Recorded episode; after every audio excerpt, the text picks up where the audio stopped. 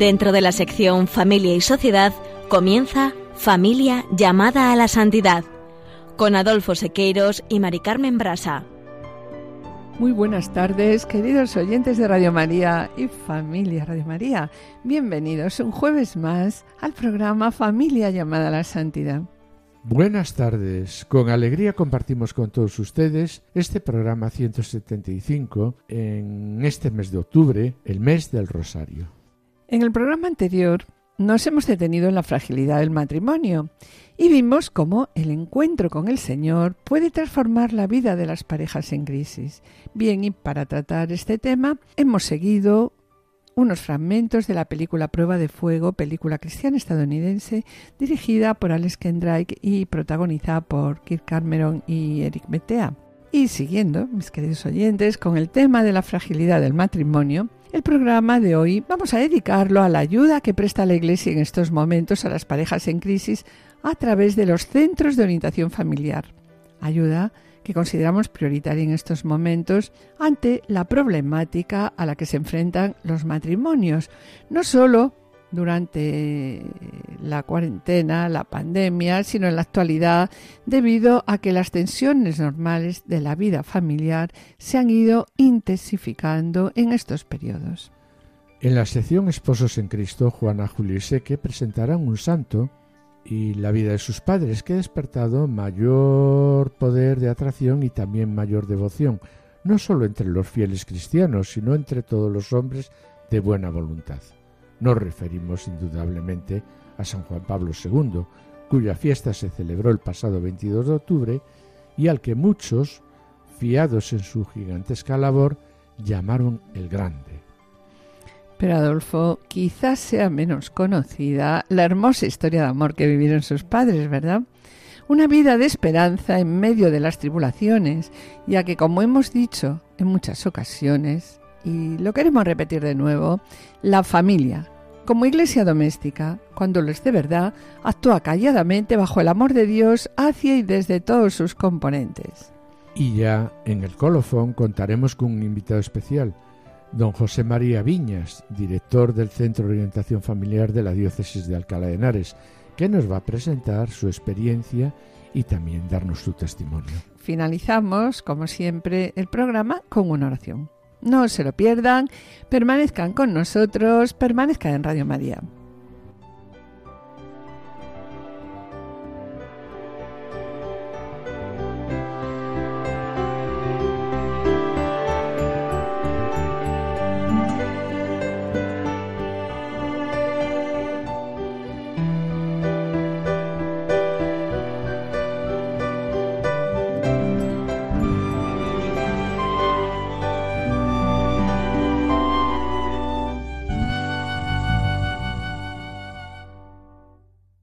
Como acabamos de comentar, vamos a hablar hoy de los centros de orientación familiar, COF, como lugares de ayuda eficaz a las familias. Y queremos recordar que el directorio se menciona a los COF como un servicio especializado de atención integral a los problemas familiares en todas sus dimensiones.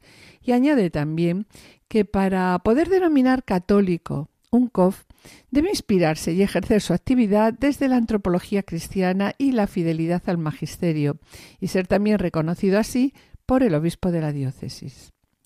Por eso, en el programa de hoy, como comentamos hace un momento en el sumario, hemos creído conveniente y dada la situación actual que están pasando las familias, hemos considerado conveniente hablar de los centros de orientación familiar con el fin también de dar difusión a estos centros que tan necesarios son para la ayuda eficaz que están prestando a los problemas que se presentan en la familia. Sí, y la pregunta obligada es ¿cómo se organizan y qué funciones tienen estos COF? Sí, pues el directorio también describe claramente la organización y funciones, indicando que un centro de orientación familiar debe constar de un equipo, un equipo de profesionales de los distintos ámbitos que afectan al matrimonio y a la familia. Orientadores familiares, psicólogos, pedagogos, trabajadores sociales, sesólogos, médicos, juristas, moralistas y sacerdotes. Sí, todos ellos Está claro, ¿no? Dotados de competencia científica actualizada y de disponibilidad para el trabajo en equipo. Y sobre esa función destaca el directorio, que los profesionales realizarán un trabajo de asesoramiento, consulta, terapia y prevención, ¿no? Sí, a nivel personal, a nivel matrimonial y a nivel familiar. Mm. En todas aquellas situaciones de dificultad o en la crisis relacional. Siendo, está claro, continúa diciendo así el directorio, ¿no? Siendo los ámbitos de intervención los problemas, fundamentalmente los problemas matrimoniales, con particular atención a la vida de las relaciones en los aspectos sobre todo de comunicación y diálogo, a la vida sexual, a la regulación de la fertilidad y también a la acogida a la vida, ¿no? También sí a las relaciones familiares, con una atención en todas las fases del ciclo familiar, a las situaciones irregulares, no nos olvidemos de los ancianos. Sí, tampoco de la educación de los adolescentes y jóvenes para la vida y el amor, actividades de formación y prevención para favorecer una nueva cultura de la familia, una nueva cultura familiar. Sí, y Mari Carmen, es importante también, y se debe dar una información detallada de su existencia y su funcionamiento a nivel de todas las parroquias y ofrecer esa información a los novios, sobre todo en el momento de los cursos prematrimoniales. Pues sí, Adolfo, porque la verdad es necesario que cualquier matrimonio o cualquier familia con algún problema, ¿no? Pues sepa a dónde poder acudir para encontrar ayuda. Mira, de la misma manera que si yo tengo una, necesidad material, pues sé que puedo acudir a Cáritas, a Cáritas parroquial, a Cáritas diocesana, y eso lo hemos estado viendo a lo largo de estos dos años, ¿no? Pues bien, ante un problema de cualquier otro tipo, que no sea material, digamos, debemos saber que también está ahí la Iglesia como madre que nos acoge y nos presta ayuda a través también de qué? Pues de los centros de orientación familiar, ¿verdad? De los COF. Tú me haces vibrar tu Espíritu Santo me hace saltar. Tu gracia me llena, me da claridad. No puedo parar. Ah, ah. Tú me haces cantar, tú me haces vibrar tu Espíritu Santo me hace saltar. Es que tu gracia me llena, me da claridad, me da libertad, no puedo Continuando con la labor que se realiza en los centros de orientación familiar, queremos recordar el apartado 291 de la Moris Leticia, cuando dice que presenta a la Iglesia como un hospital de campaña y por tanto necesitada del médico, necesitada del médico especializada en la epidemia, de la que tanto sabemos ahora, ¿no, Adolfo? Pues sí, la verdad es que estamos en el momento... La epidemia que nos dice aquí el Papa Francisco. Él dice, la epidemia la vemos en la sociedad actual, una sociedad emotivista en la que muchos esposos rompen su matrimonio porque ya no sienten el amor. Mm. Está claro, ¿no? Sí. Que, este es un tema delicado. Sí, es un tema muy delicado para el que se han de tener la sabiduría del médico capaz de curar y por tanto también está claro que no basta la buena voluntad de querer hacerlo, sino que es necesario saber hacerlo. Pero ¿cómo acompañar? Pues nos preguntamos esto, ¿cómo acompañar en estos momentos a las personas que están viviendo en situaciones irregulares, que están, sufriendo. ¿verdad? Mm. Y que en muchos casos no son capaces de perdonar y en otros de perdonarse. Entonces, Mari Carmen, ¿cómo acercarles a la misericordia y a la ternura de Dios? Sí, sobre ello la Moris Leticia propone un camino. Camino que nos puede ayudar a todos nosotros para acercarnos a la misericordia y ternura de Dios. Y también, pues, acercar a los demás. Se ha de partir de la mirada de Jesús. Es el mismo Cristo el que miró a las mujeres y a los hombres con los que se encontró. ¿Y cómo, cómo los miró? Pues con amor, con ternura y acompañando sus pasos con verdadera paciencia y misericordia, pero siempre anunciando las exigencias del reino. Y en base a ello podemos expresar el principio del acompañamiento que tantas veces hemos recordado en nuestros programas. Sí. ¿Verdad? Con la fuerza del Papa Francisco cuando dice en la Evangelium Gaudium. No me cansaré de repetir aquellas palabras de Benito XVI que nos llevan al centro del Evangelio. No se comienza a ser cristiano por una decisión ética o una gran idea, sino, por el encuentro con un acontecimiento, con una persona que da un nuevo horizonte a la vida y con ello una orientación decisiva, ¿verdad?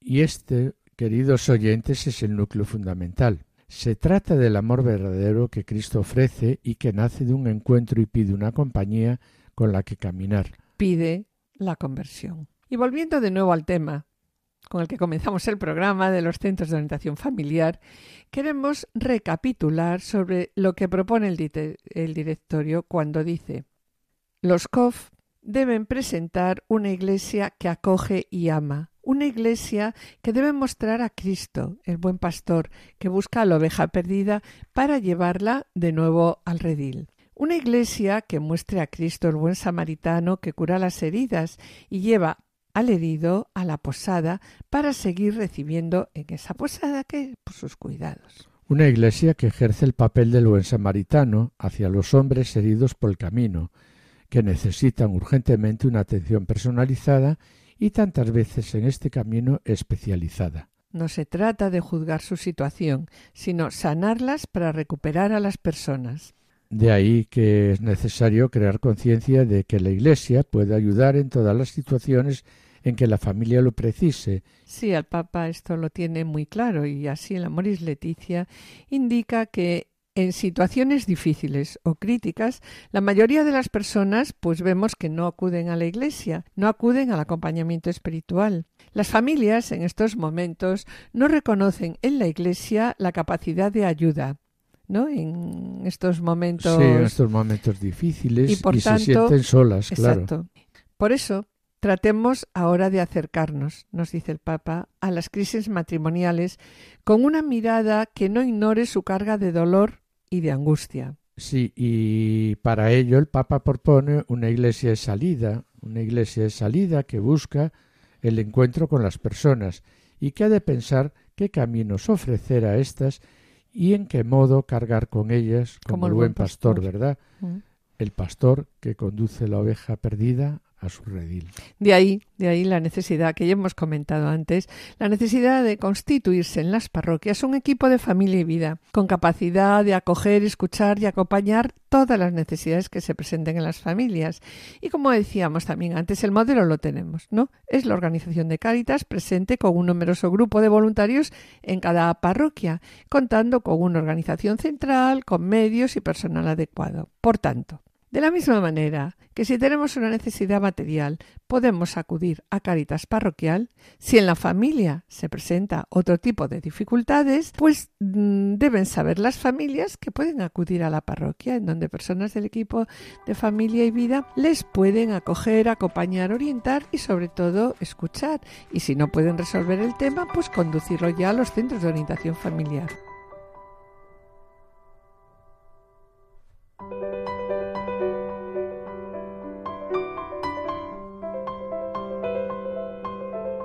Queridos oyentes y familia Red María, estamos en el programa Familia llamada a la Santidad, dirigido por Adolfo Sequeiros y quien les habla, Mari Carmen Brasa. Finalizamos esta primera sección y antes de iniciar la segunda, quisiéramos adelantarles que en el colofón nos acompañará don José María Viñas, director del Centro de Orientación Familiar de la Diócesis de Alcalá de Henares. Y a continuación damos paso al espacio Esposos en Cristo en el que nuestros colaboradores Juana Juli Seque presentarán la hermosa historia de amor que vivieron los padres de San Juan Pablo II, una vida de esperanza en medio de las tribulaciones y cuya fiesta se acaba de celebrar el pasado 22 de octubre.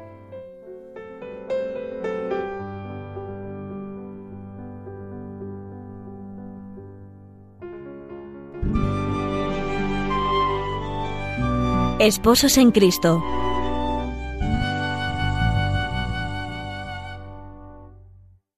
Y nos fijamos hoy en quien quizás sea uno de los santos que, y hablamos todavía de un tiempo bien reciente, ha despertado mayor poder de atracción, también mayor devoción, no sólo entre los fieles cristianos, sino entre todos los hombres de buena voluntad. Nos referimos a San Juan Pablo II, al que muchos, fiados en su gigantesca labor, llamaron el Grande.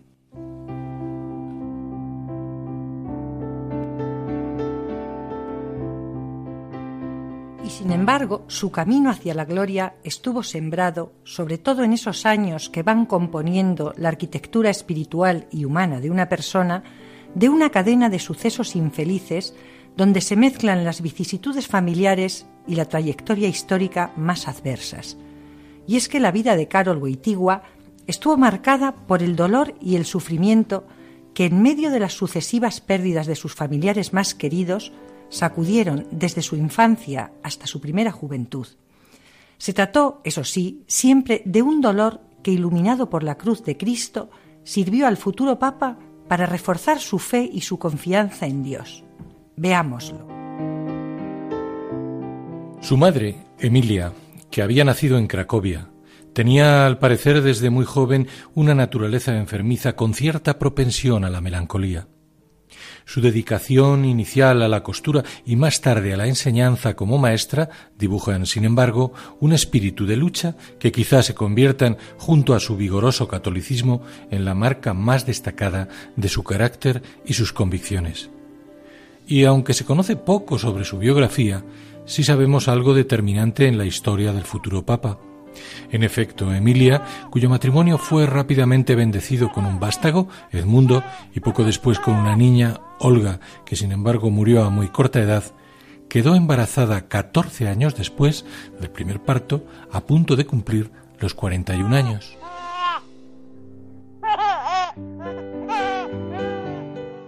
La sorpresa y el temor fueron grandes, dado que, aparte de lo tardío del embarazo, la salud de doña Emilia era muy delicada, sufría importantes problemas renales y su corazón, afectado por una enfermedad congénita, se hallaba muy debilitado, a lo que se añadía la grave situación política y económica que vivía Polonia recién terminada la Primera Guerra Mundial. De modo que aunque el acceso al aborto no era sencillo, hubo quien, dada la situación de riesgo de la madre, le sugirió esta opción, su hondo sentido maternal, sin embargo, le hacía intuir en lo profundo de su corazón que ese embarazo era extraordinario y aseguraba que el niño iba a ser alguien especial. En efecto, apoyada en todo momento por su marido, eligió darle vida a su hijo, confió en Dios y aceptó el desafío. Se cumplía así lo que mucho más tarde ya pontífice, diría al hablar de la mujer. En virtud de su vocación al amor, la mujer no puede encontrarse a sí misma si no es dando amor a los demás. En realidad, su fe, como también la de su padre, era muy grande y así era percibida por todos, incluso en sencillos signos externos, como que en la entrada de su hogar se levantaban una pila de agua bendita y un altar dedicado al Sagrado Corazón. Sin duda los dos sabían que Dios y la Virgen ayudarían a su hijo, como así resultó ser.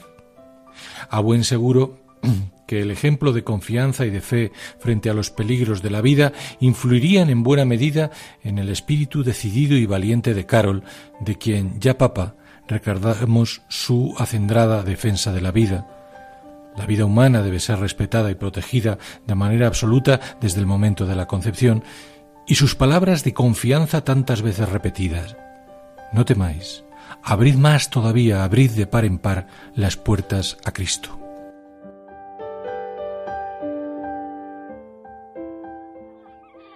El niño Carol crecía, pues, en medio de un hogar católico, austero y feliz, junto a sus padres y su hermano mayor, Edmundo, en una casa situada precisamente en la calle Iglesia de Bachoviche, muy cerca recibió el bautismo en la parroquia de la Presentación de la Virgen, y así Lolek, el sobrenombre que le impuso su madre en la infancia y que en polaco quiere decir hombre libre, crecía fuerte mientras la salud de su madre, doña Emilia, seguía debilitándose. De modo que a punto de recibir Carol por primera vez a Jesús sacramentado, justo a los nueve años, muere doña Emilia. Un hecho que sin duda supone otro acontecimiento decisivo en la vida del pequeño.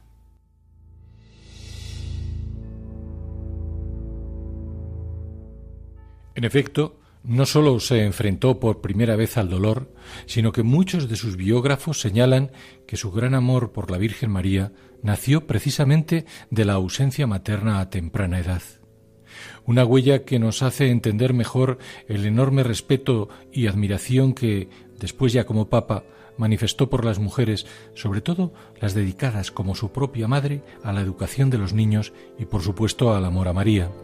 Madre del Redentor, perceptible y es solo un ejemplo en la adopción del lema que rigió su pontificado, totus tuus, tomado de la oración consagratoria de María que se encuentra en el libro La devoción verdadera a María de San Luis María Griñón de Montfort, donde, por cierto, había leído Así como en el orden de la naturaleza es necesario que tenga el niño padre y madre, así en el orden de la gracia es necesario que el verdadero Hijo de la Iglesia tenga por Padre a Dios y a María por Madre.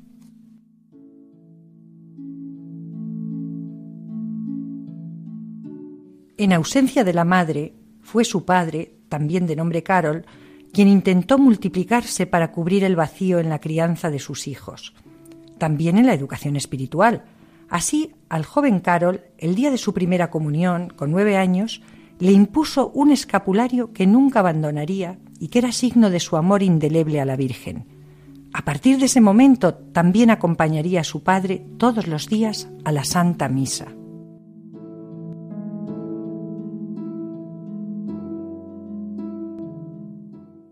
Y es que su padre, un militar cuya sola presencia inculcaba en palabras del propio Boitigua disciplina y sentido de la responsabilidad, se convirtió para su hijo en un padre atento, en un amigo, de modo que los vecinos les veían caminar todos los días juntos, cogidos de la mano, mientras iban a comer a la taberna, a pocos pasos de la casa, o daban un paseo o a disputar magníficos partidos de fútbol entre católicos y judíos, donde el joven Carol jugaba a menudo en el equipo de los judíos.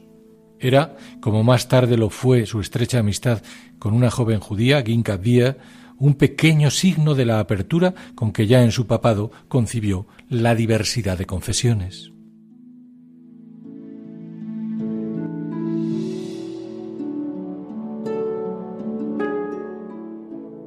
Su padre, por otra parte, actuó como auténtico maestro de piedad para él. Como escribiría el propio Carol, ocurría, y es algo que el futuro Papa no olvidaría en toda su vida, que a veces me despertaba por la noche y me encontraba a mi padre rezando de rodillas. Además, con frecuencia, papá Carol llevaba a sus dos hijos en peregrinación al santuario de Calvaria Sebridosca, dedicado a la crucifixión del Señor, donde ya siendo papa, Juan Pablo II acudiría muchas veces antes de tomar decisiones importantes. En ese mismo camino espiritual consta, en 1931, una peregrinación de padre e hijo a Czestochowa para visitar la imagen de la Madonna Negra, patrona de Polonia.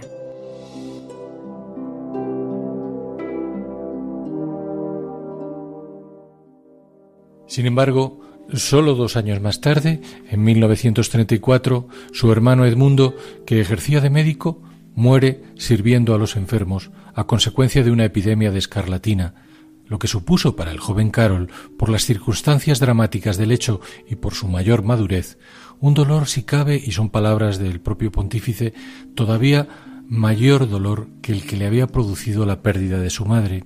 Su ejemplo de servicio hasta la muerte permanecería siempre en la mente de Carol.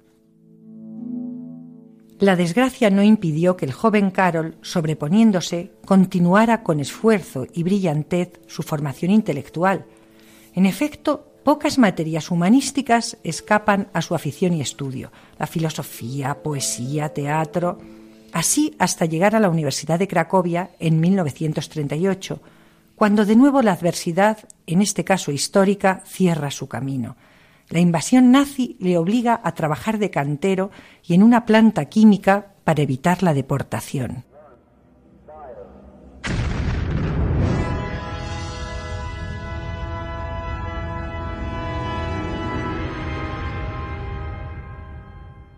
A lo que dos años después sigue la muerte de su padre. El joven Carol, con apenas veinte años, al regresar a su casa encuentra su cuerpo sin vida debido a un ataque al corazón. Como él mismo relató en alguna ocasión, se hincó de rodillas junto al cadáver y rezó toda la noche. Quienes lo conocieron dirían después que fue el suceso más amargo de su vida y posiblemente lo que acabó por perfilar su decisión por el sacerdocio.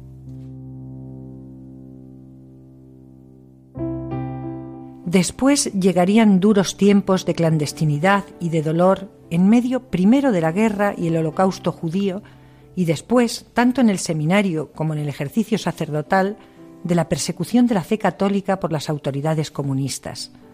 Así hasta su coronación papal en 1978, lo que abriría paso a un pontificado, aunque atravesado por sucesos convulsos, enormemente fructífero porque sobre el cúmulo de dificultades siempre emergió la fortaleza y la grandeza de un papa cuyo espíritu vigoroso había sido edificado, como señala uno de sus biógrafos, en su continuo contacto con el sufrimiento, pero sobre todo en el modo de aceptarlo y de crecer en él.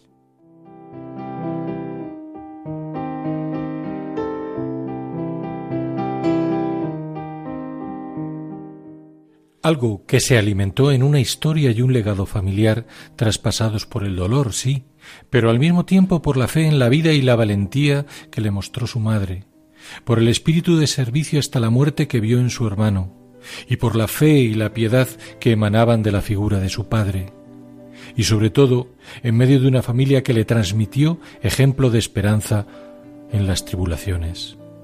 Una experiencia que San Juan Pablo II, el Papa de las Familias, quiso transmitir en numerosas ocasiones, por ejemplo en aquella en que las exhortaba con estas palabras No tengáis miedo a los riesgos. La fuerza divina es mucho más potente que vuestras dificultades.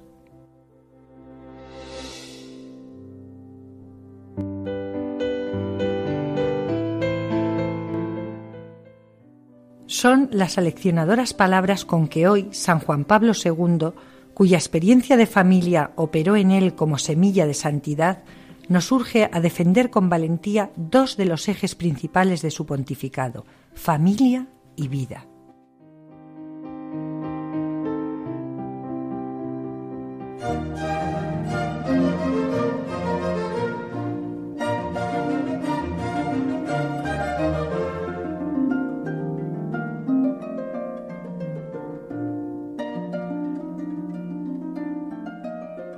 Queridos oyentes y familia de Radio María, estamos en el programa Familia llamada a la Santidad dirigido por Adolfo Sequeiros y quien les habla, Mari Carmen Brasa.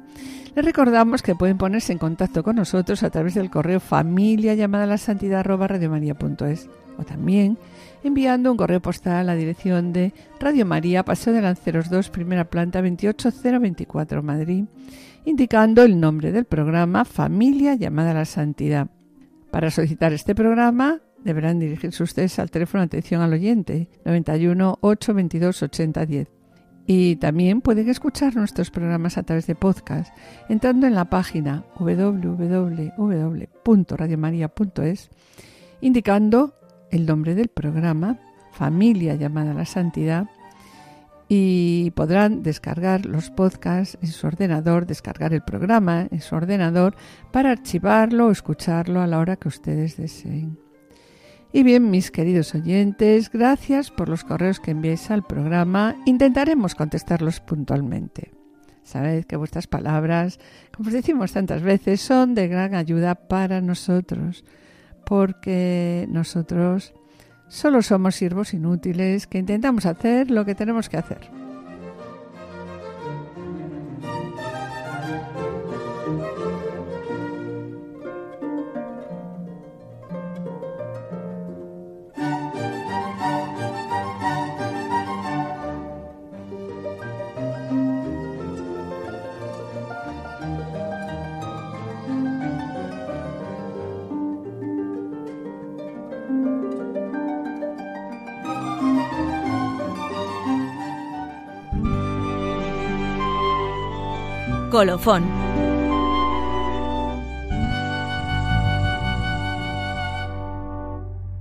En el directorio de la pastoral familiar de la Iglesia de España, como hemos comentado anteriormente, nos indica que toda pastoral familiar diocesana contará como elemento de ayuda a las familias con un centro de orientación familiar COF propio de la diócesis, coordinando su funcionamiento desde la Delegación de Pastoral Familiar. Es un modo este necesario de acercamiento de la Iglesia a las necesidades vitales de las familias. Cualquier matrimonio, como hemos comentado también antes, ¿no? o cualquier familia con problemas, tiene que saber dónde debe acudir para encontrar ayuda. Y así se definen como centros de orientación familiar, en este documento, OCOF se define como un servicio especializado de atención integral a los problemas de las familias en todas sus dimensiones. Pues bien, para hablarnos de los centros de orientación familiar, hoy tenemos con nosotros a don José María Viñas, director del COF Regina Familia, de la diócesis de Alcalá de Henares, a quien agradecemos su presencia en esta querida radio de la Virgen. Buenas tardes, José María.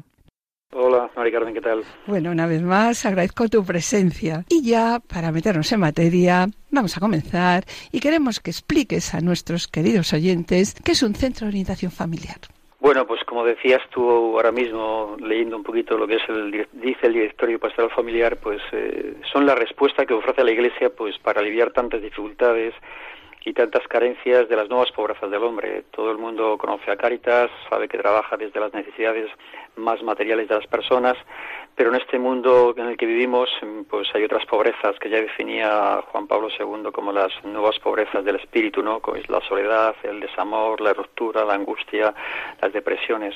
Bueno, pues los centros de orientación familiar tendemos a las personas, a matrimonios, a las familias que pasan por estas situaciones de crisis.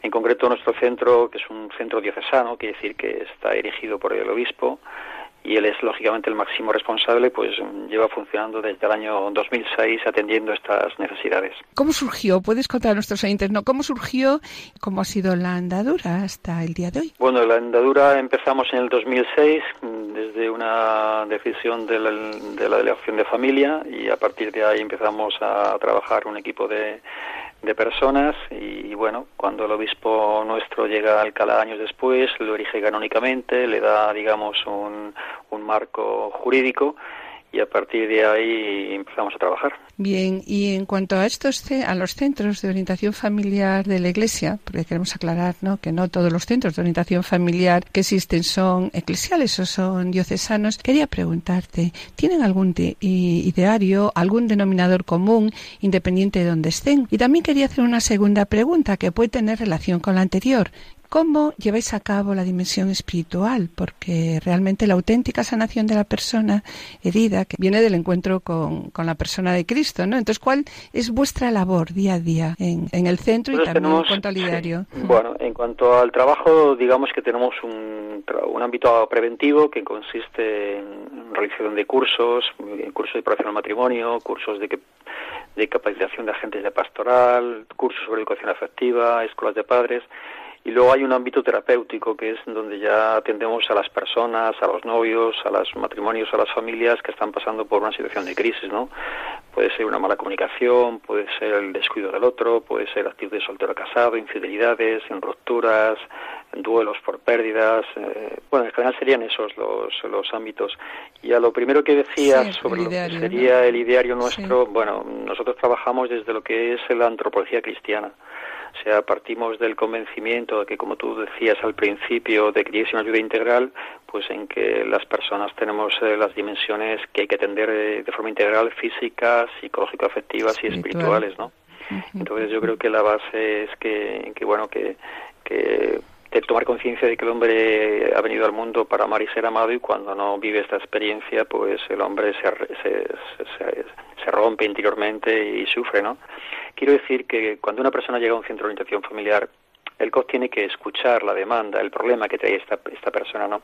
Pero al mismo tiempo tenemos que nosotros abrir un poco las miras y, que esta persona que llega al centro sea capaz de recuperar su condición de filiación divina y tomar conciencia de que ha nacido para amar y, ser amado dando la vida por el otro, ¿no? Digamos que eso sería la, lo que configura lo que es el ideario más, más importante. Sí, la dimensión espiritual.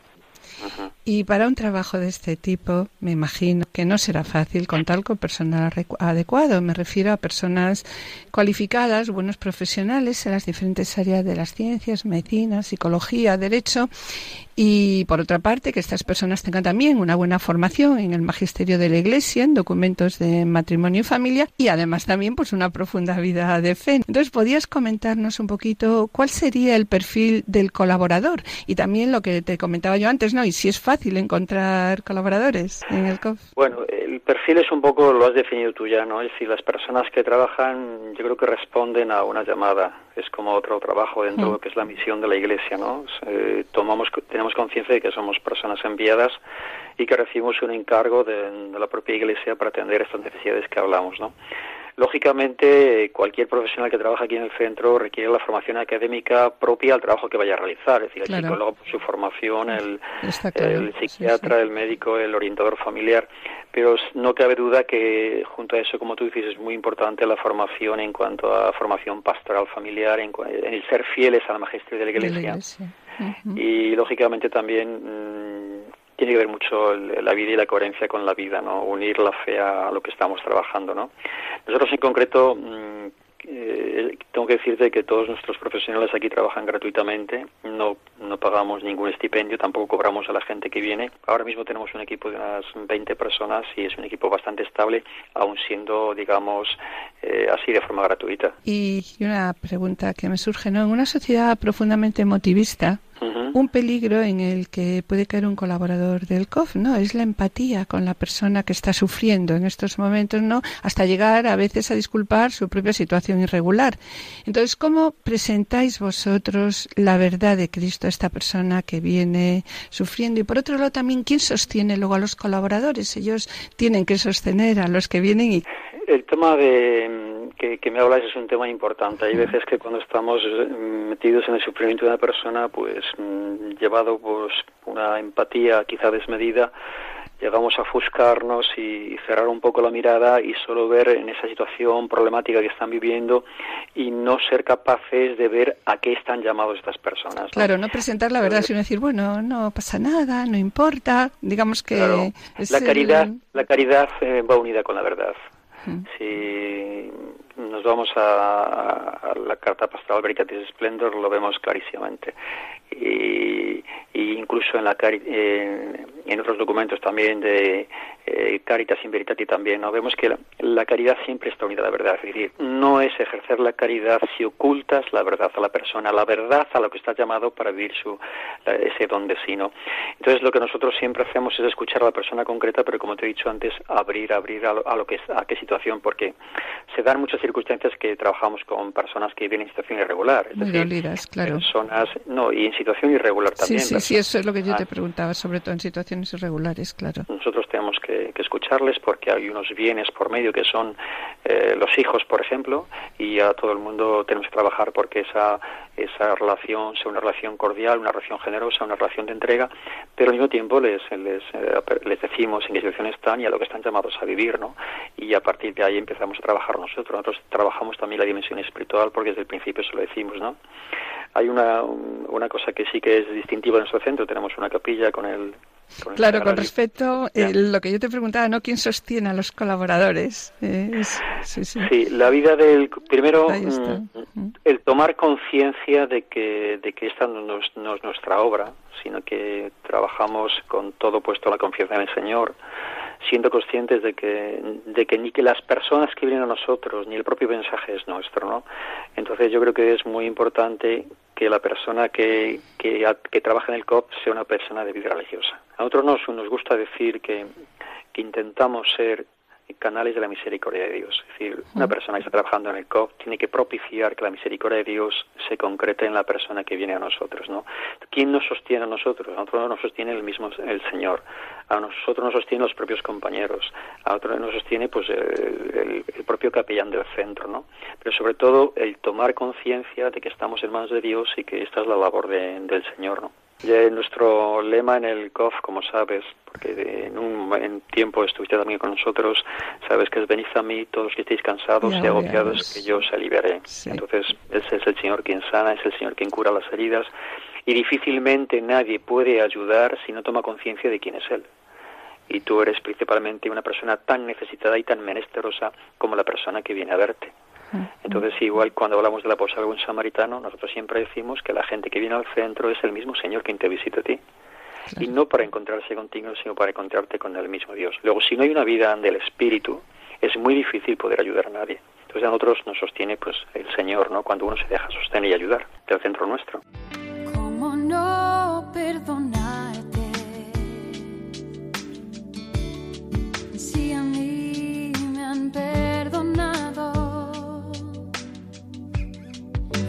Igual que tú también fallé, pero mi Dios, todas mis faltas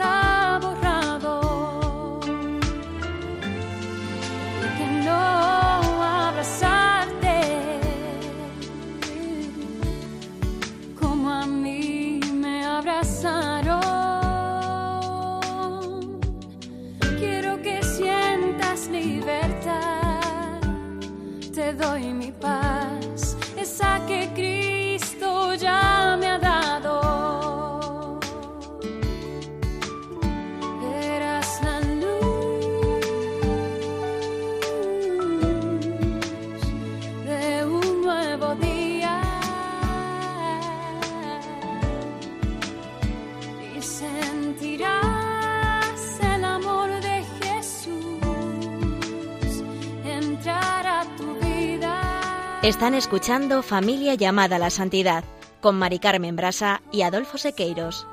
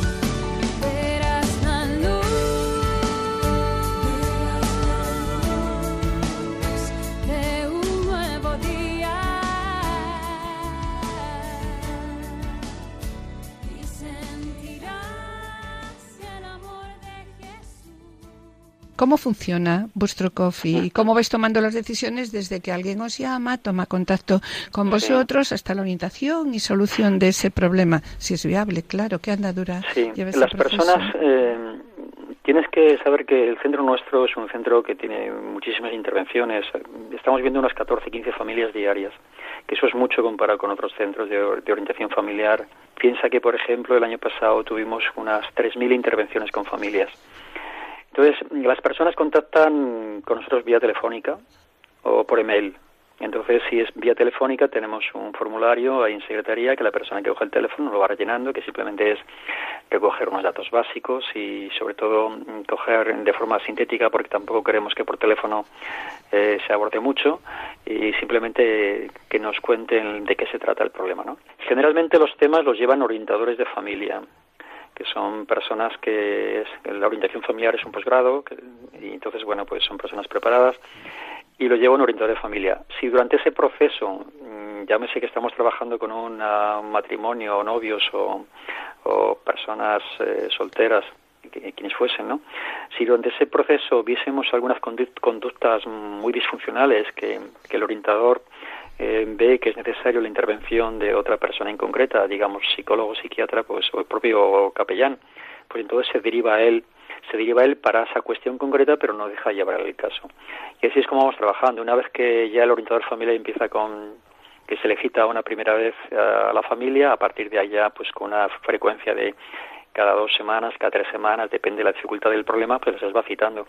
Y podemos estar a veces con una familia, pues a veces un año, a veces Eso año te iba a preguntar, ¿cuánto tiempo podéis dedicar a la Sí, atención a lo mejor de hay casos, caso, muy- sí. casos que son más fáciles y se solucionan pronto y luego hacemos un seguimiento porque después de tener unas sesiones con ellos pues a lo mejor luego les empieza a ver cada mes, cada dos meses y van bien pero hay casos muy complejos y piensa un tema de infidelidad piensa un tema del de síndrome posaborto pues son temas que son más complicados ¿no? porque supone una reconciliación con uno mismo una reconciliación con los demás con el Señor y hay muchas heridas eh, y entonces claro pues eso requiere muchísimo más tiempo ¿no? y la intervención de más personas ¿no?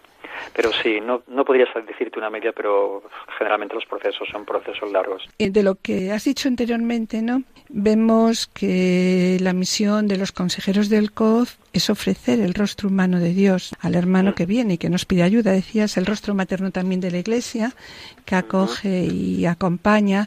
También el COF, que me gustó mucho cuando comentabas, ¿no? El COF como la posada del buen samaritano, como el redil del buen pastor, ¿no? Sí, yo creo que hay, Y- hay varios, sí. sí. hay varias ideas que yo creo que en nuestro COP intentamos vivirlas. Una idea es la posada buen samaritano, Sí. otra idea es la que te he comentado, de ser cauces de la misericordia de Dios, otra idea es la de ser testigos de esperanza, porque la gente llega desesperanzada, llega rota, muchas veces llegan con su problema concreto, pero muchas veces mm, tienen que vivir la experiencia de que el amor de Dios te hace ver que aquella situación que tú pareces que es imposible, para Dios lo es posible, ¿no? Por eso en la persona que trabajamos en el, los propios centros tenemos que ser testigos de esa esperanza. Otro sentido es el- la pertenencia eclesial, ser conscientes de que trabajamos dentro de la iglesia en la misma misión, con una opción preferente a los pobres.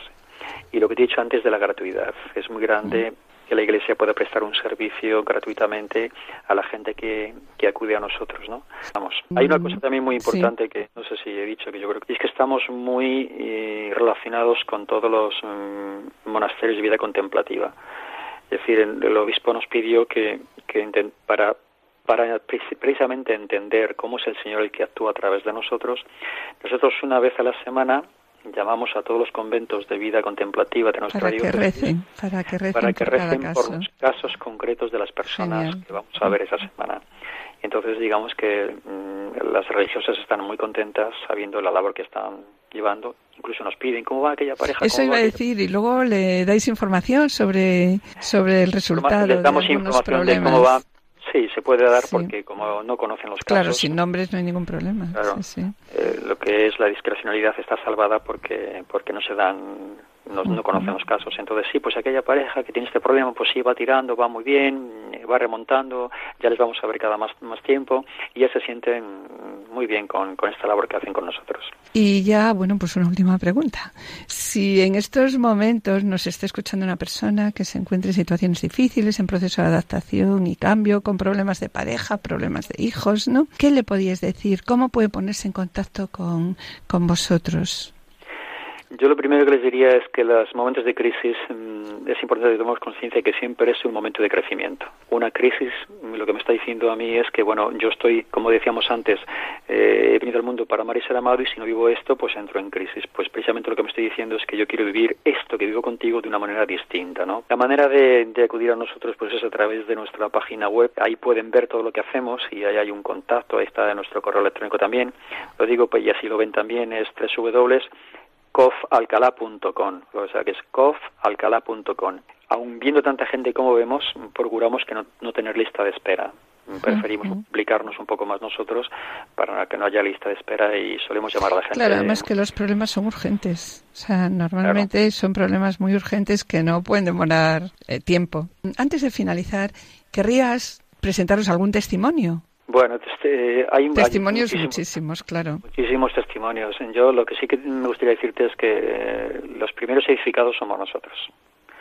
Porque hay veces que ves situaciones tan complicadas. Yo, por ejemplo, mm, ahora siempre tengo muy presente un caso de, de una infidelidad y, y, bueno, que he trabajado con varias y una infidelidad de él hacia ella, dos personas muy creyentes, porque el tema de infidelidad es muy complicado de trabajar, pero si ya van al centro buscando ayudas porque tienen ideas de trabajarlo, ¿no? Y se me grabó mucho, yo qué sé, la, la compasión de la, de la víctima, de, verle a su marido llorar eh, por haber vivido eso y cogerle de la mano, animarle, decirle no te preocupes, con la ayuda de Dios vamos a salir. O sea, hay cosas que te conmueven a ti interiormente y que te reedifican porque estás viendo una situación tan difícil que tú no sabes cómo la cómo la llevarías en tu vida personal y estás viendo personas que están dando todo lo mejor que tienen de sí, ¿no? Entonces yo creo, hay muchísimos testimonios. Decirte simplemente esto, que, que es una gracia poder trabajar en un centro de orientación familiar, porque hay veces que la persona que trabaja en un centro de, fa- de familia piensa que está haciendo un servicio grande, piensa que está llamada por Dios y en el fondo uh, tiene que tomar conciencia algún día de que ha sido llamada por Dios para tener un encuentro con Él mismo. O sea, el Señor te llama al COF porque quiere trabajar una historia personal contigo en un proceso de conversión. Yo creo que muchas veces eso no somos conscientes. Cuando tú te das cu- cuenta de que es el Señor quien te lleva a ti al centro para encontrarse contigo, es cuando realmente tú puedes hacer también algo por los demás. Bien, agradecemos una vez más a don José María Viñas, director del COF de la Diócesis de Alcalá de Henares, su presencia y esperamos que esté con nosotros en otros momentos en nuestra querida Radio de la Virgen. Gracias, José María. Muchas gracias, Mari Carmen, a vosotros por llamarme.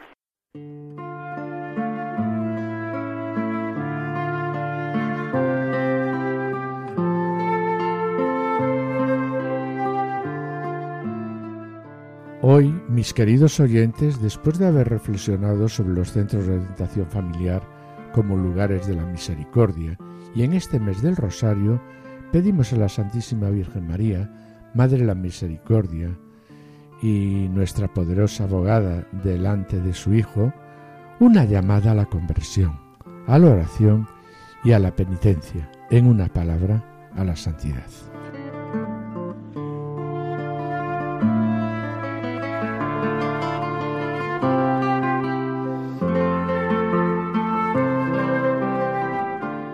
Queremos recordar de una manera especial en estos momentos el canto del Magnífica cuando afirma, Su misericordia llega a sus fieles de generación en generación para aquellos que le temen.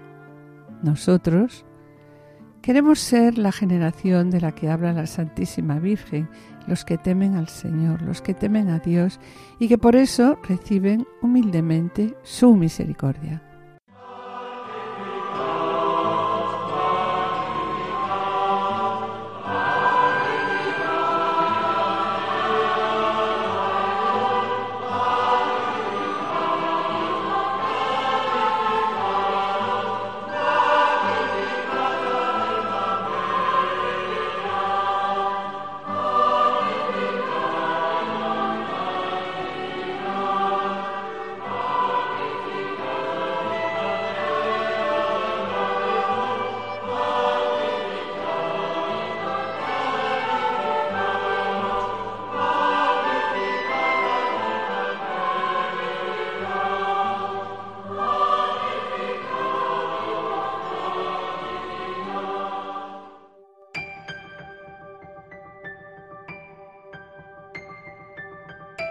Bien, mis queridos oyentes, con pena, pues tenemos que despedirnos. Queremos despedirnos con estas palabras, recordando estas palabras.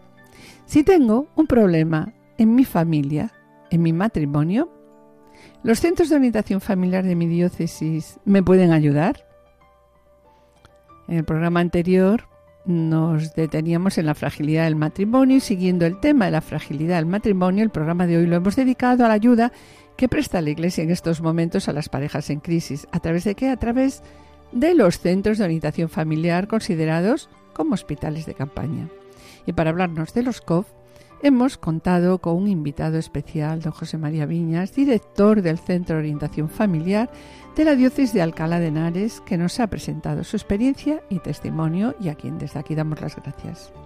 En la sección Esposos en Cristo, Juana Julio y Seque presentaron la vida de los padres de San Juan Pablo II, una vida de esperanza en medio de las tribulaciones y cuya fiesta se celebró el pasado 22 de octubre.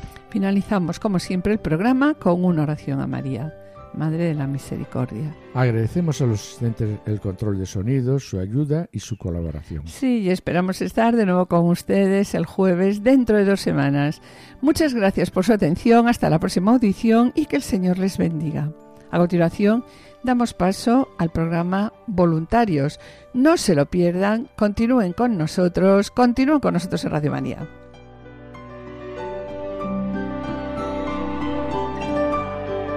Han escuchado Familia llamada a la santidad con Adolfo Sequeiros y Mari Carmen Brasa.